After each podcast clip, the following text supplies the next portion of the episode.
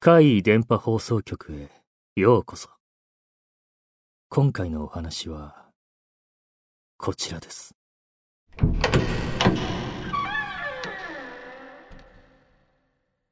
空いてるんでどうぞ。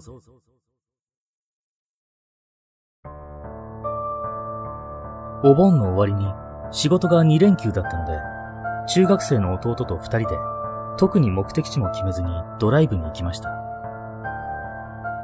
適当に走っていると、全然知らない山道を走っていました。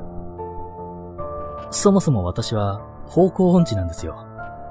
いくら気ままなドライブとはいえ、ナビも地図も見ずに流すと、まあ、こうなります。その時、見たこともない建物、廃墟を通り過ぎました。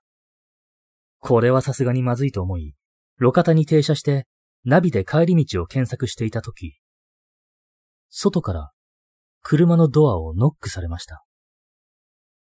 弟が座っている助手席の後ろの後部座席のドアだったと思います。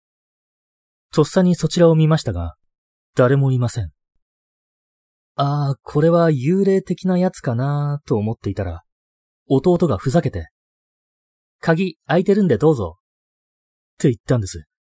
何言ってんだバカって思いましたが、特に誰かが乗り込んでくるとか、そういう気配もなかったので、そのまま走り出しました。しばらく山道を下っていたら、お墓があって、いきなり、ラジオ体操の音楽が聞こえてきたんです。その時車内では、他の音楽 CD をかけていたので、驚きました。なんだこれ。どこから聞こえてくるんだ？お墓の方からかと思いましたが、どうやらその反対方向の山の方から聞こえているようでした。わけがわかりませんが、とりあえず車を走らせます。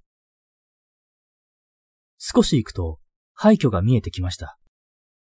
その頃にはもうラジオ体操は聞こえなくなっていたので安心したのですが、それもつかの間。今度は、もう一度廃墟の前を通りました。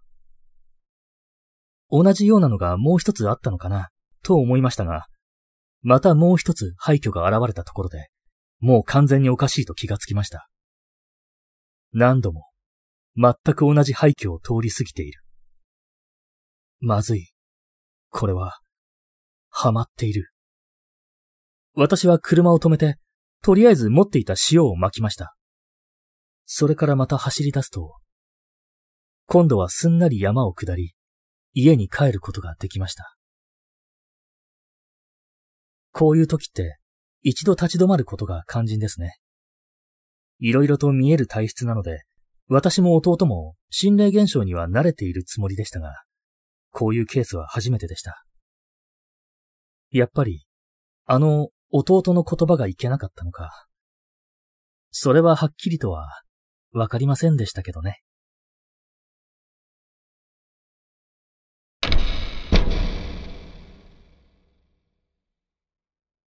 いかがでしたか？次は、あなたの身に起こったお話を聞かせてくださいね。